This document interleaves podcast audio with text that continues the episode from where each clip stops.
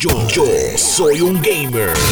Una de las tecnologías que Xbox lleva impulsando eh, ya yo diría como dos años casi, básicamente, eh, está ya disponible para Xbox Series X y S y el Xbox One, ¿ok? Me refiero al Xbox Cloud Gaming, xCloud, como le hemos llamado por mucho tiempo. Eh, es que te permite streamear los videojuegos sin que los tengas que bajar, ¿ok?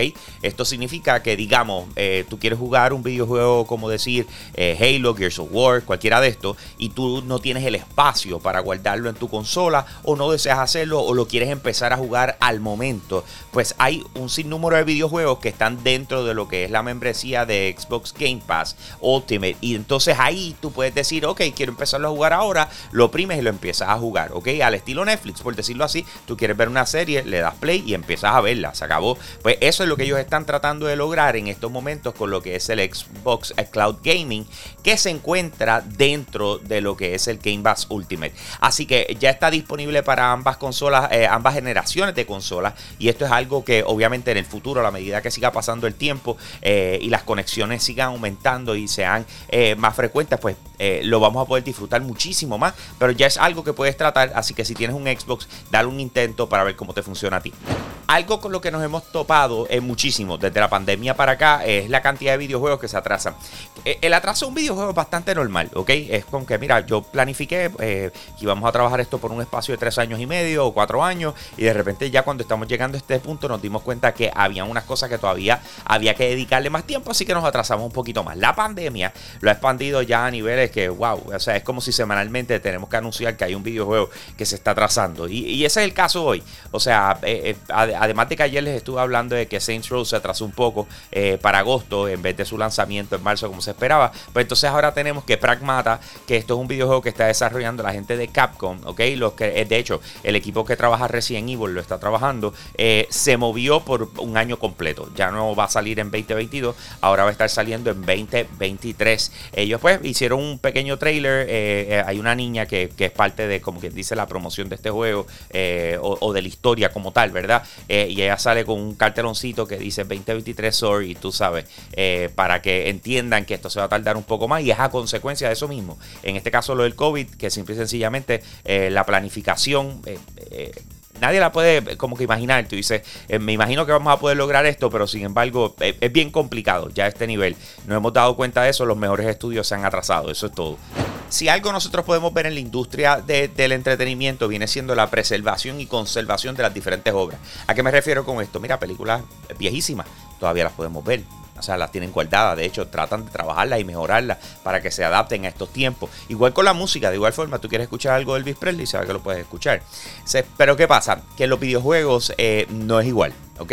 Eh, siempre hay problemas. Yo creo que en algún momento todos han escuchado de alguna forma u otra lo que se eh, habla de la emulación. Ah, yo puedo jugar los juegos de Nintendo en una PC, o sea, porque tengo un emulador, ¿ok? hasta cierto punto eso no es legal. Pero sin embargo, eh, Phil Spencer, que es el jefe de Xbox, está diciendo, mira, nosotros tenemos que trabajar como industria en lo que es la emulación legal, porque a la hora de la verdad tenemos que preservar el contenido que llevamos trabajando por años de años y que la gente tenga eh, acceso a que si quisiera jugar los primeros videojuegos que salieron eh, para la era de Atari, que no tienen algún tipo de emulación, lo puedan hacer, punto, tú sabes, y que sea legal el hacerlo, no que de repente lo estás bajando y tú dices, lo estoy bajando por la izquierda, ¿sabes? Que, que nadie se entere porque no se supone que yo tenga esto, porque es como si fuera piratería. So, eh, él está impulsando a que la industria se una y se pueda trabajar de esa forma. Ellos lo hicieron con muchos juegos, desde el Xbox original hasta el Xbox 360 eh, y, el Xbox One, que los han movido y tú los puedes jugar en lo que viene siendo el Xbox Series X. Si tú tienes eh, el, disco, ¿no? Lo pones y lo va a leer. Y, yo creo que es una tremenda idea, una tremenda iniciativa, pero hay que ver si la industria se une para decir, vamos a crear una fórmula de cómo vamos a manejar esto. Más detalles al respecto lo tengo para ustedes a través de la plataforma de Yo Soy un Gamer y tú nos consigues donde sea. Instagram, Twitter, Facebook, nuestro canal de YouTube, Spotify, Apple Podcast, Google Podcast, literal, donde tú quieras estar al día, ahí estamos para ti. Con eso los dejo, mi gente. Aquí Hambo, me fui.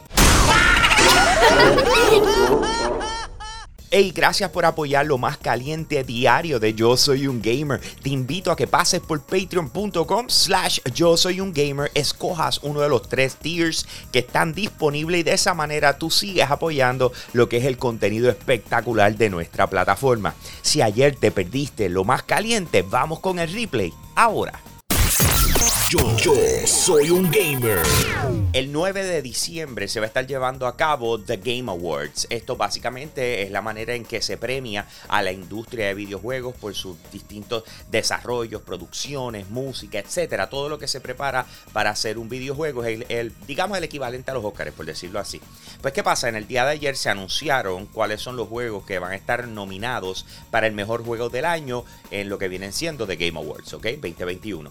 Pues tenemos los tenemos eh, Deathloop, que es un, exclusivo eh, de PlayStation, aunque lo desarrolla Bethesda y Xbox Game Studios. Tenemos It Takes Two, trabajado por la gente de Electronic Arts. Metroid Dread es el primer juego español en estar en un, eh, nominado para los Game Awards y por supuesto de parte de Nintendo. Tenemos Psychonauts 2, que también es de Xbox Game Studios. Ratchet Clank Rift Apart, exclusivo de PlayStation, de PlayStation la gente de Insomniac.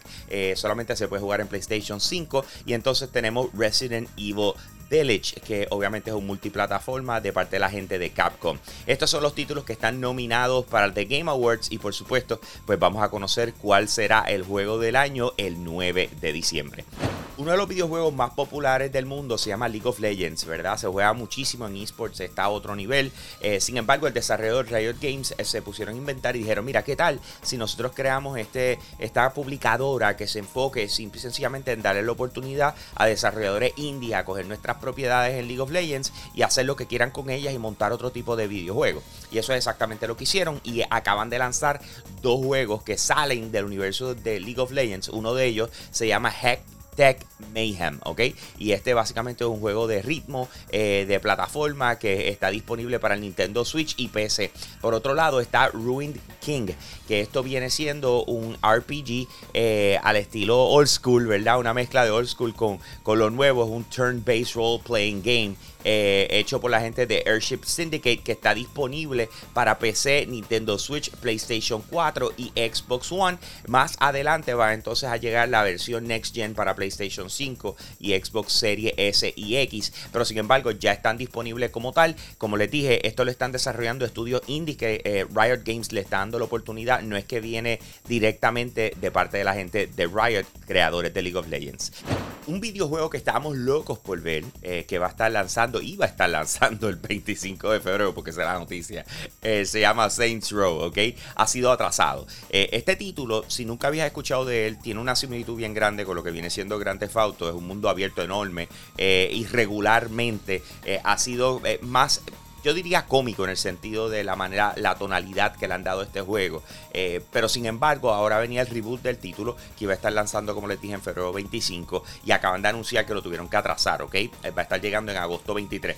Número uno, estoy contento con esto, aunque tenía muchas ganas de jugarlo y, es porque a la verdad que a principio de año van a estar saliendo un montón de videojuegos y va a competir, ¿verdad? Eh, contra videojuegos extremadamente grandes como Horizon, Forbidden West y así por el estilo.